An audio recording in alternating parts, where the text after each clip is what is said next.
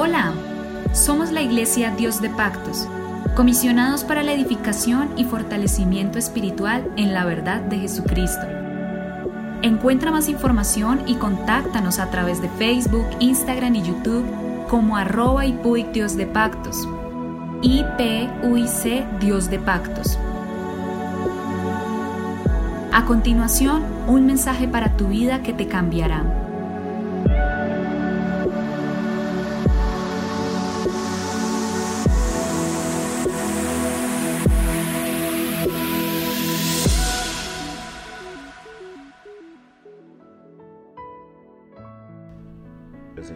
Jesucristo les bendiga.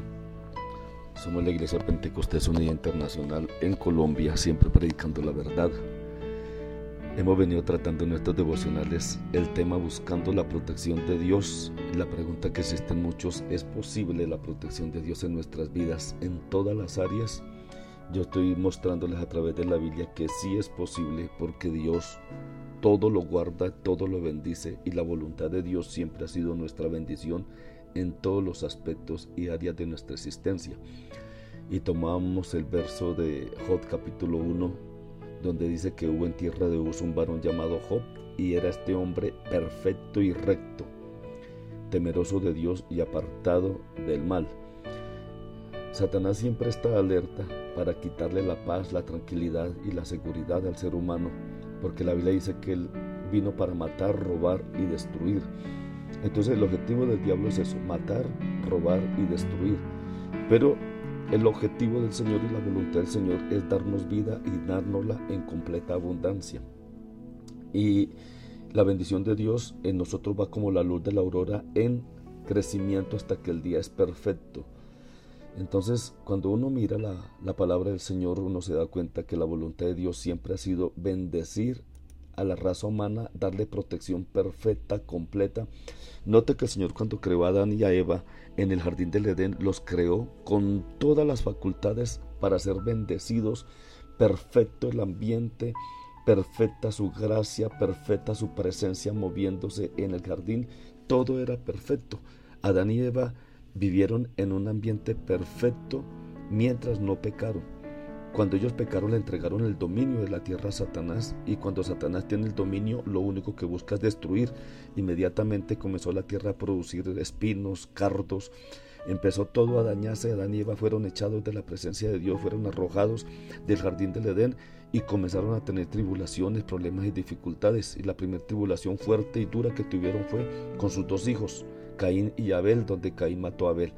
Y así a través del tiempo hemos visto cómo el hombre sucesivamente ha venido sufriendo los combates y las luchas que el diablo establece a contra de nosotros como seres humanos, pero también a medida que cruza la lectura bíblica desde Génesis hasta nuestros días, vemos cómo el Señor también ha trabajado y ha luchado para guardar, bendecir y sostener al hombre y darle promesa de bendición y darle promesa de vida eterna y darle promesa de gracia y sobreabundancia en todo lo que haga.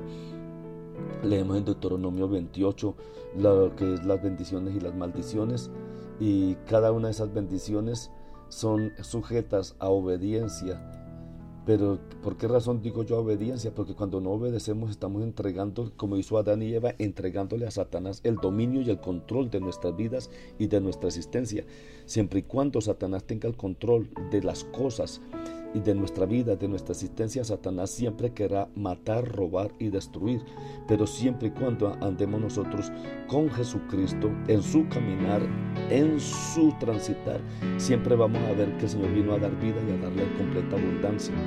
Por eso en la oración del Padre nuestro es Padre nuestro que estás en los cielos, santificado sea tu nombre, vénganos tu reino. Cuando el Señor enseñó a los discípulos a orar de esta manera, vénganos tu reino, el reino del Señor no es tristeza, no es amargura, no es eh, mm, ruina, no es eh, angustia, no es desesperación.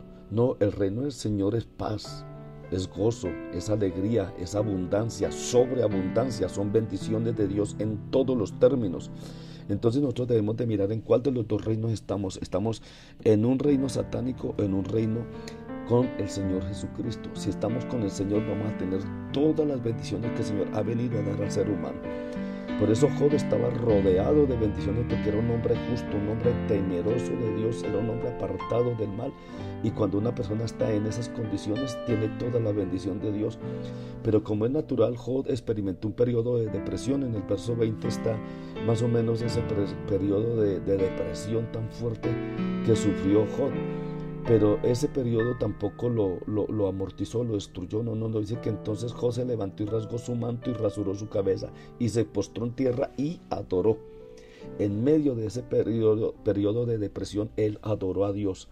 El ser humano reacciona frente a los factores externos en una o en otra manera. Y delante de Dios es comprensible que una persona en problemas se angustie, se desespere, es obvio, porque somos humanos, nos desesperamos, pero recordemos siempre que Dios está ahí. Si dependemos de Dios, permaneceremos fieles en medio de la adversidad. El Job manifiesta en todo momento una íntima dependencia de Dios. En el verso 21 dice, y dijo, desnudo salí del vientre de mi madre y desnudo volveré allá. Jehová dio, Jehová quitó, sea el nombre de Jehová bendito.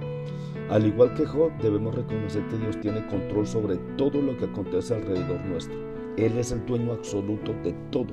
Y nunca, escúcheme bien, nunca Dios quiere el mal de nosotros, siempre Dios quiere la bendición de nosotros. Al igual que Job, debemos reconocer que solo somos administradores de los bienes de Dios.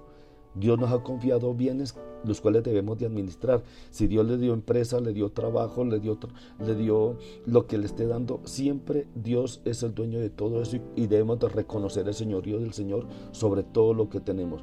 Al igual que Job debemos guardar integridad delante de Dios a pesar de las circunstancias. Dice la Biblia en el verso 22, en todo esto no pecó ni atribuyó a Dios despropósito alguno. Entonces Dios nos llama a ser bendecidos. Ser bendecidos es algo inherente en nuestro caminar con el Señor. Ser bendecidos, hermano, es algo que nosotros no merecemos, pero que Dios nos ha hecho merecedores por su gracia infinita, por su amor y misericordia. Pero no podemos esperar que si andamos con un pie en el mundo y otro en las cosas divinas, todo saldrá bien. No, vamos a tener complicaciones y dificultades y que tratemos de hacer las cosas correctamente. Es importante que revisemos en nuestras vidas y cómo trae nuestra relación con Dios. Esa evaluación sincera nos permitirá aplicar correctivos altamente alentadores para nuestra existencia. Cuando aplicamos esos correctivos, la bendición de Dios va a venir a nuestra vida. Es necesario mirar muchas cosas que acontecen y pasan alrededor nuestro, sabiendo que Dios siempre está para bendecirnos. Dios no está para castigar, no piensen nunca eso. Dios nunca está para castigarnos, para golpearnos, para maltratarnos. Dios siempre está para bendecirnos. Y no piense otra cosa, cuando pensamos que Dios está para castigarnos y golpearnos, eso nos va a ocurrir. Por eso Job dijo, lo que temía, eso me sucedió, eso me aconteció. Él como que siempre estaba pensando que algo le iba a pasar. Nunca piense que Dios le va a maltratar, que Dios le va a golpear. Dios no hace eso. Dios está para bendecir su vida, Dios está para ayudarlo, Dios está para guardarle, Dios está para rodearle de su amor de su misericordia, de su gracia, de su benevolencia y de su bondad.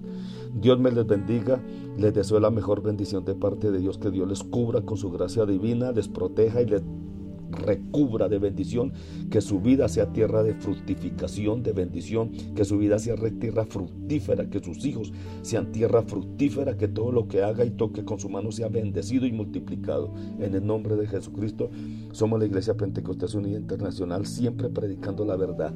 Le deseo lo mejor de Dios, que su vida sea una tierra deseable, tierra de bendición, de gloria, de multiplicación, que todo en su vida sea bendición, bendiciones y bendiciones sin límite y sin fin. Bendiciones en el nombre de Jesús.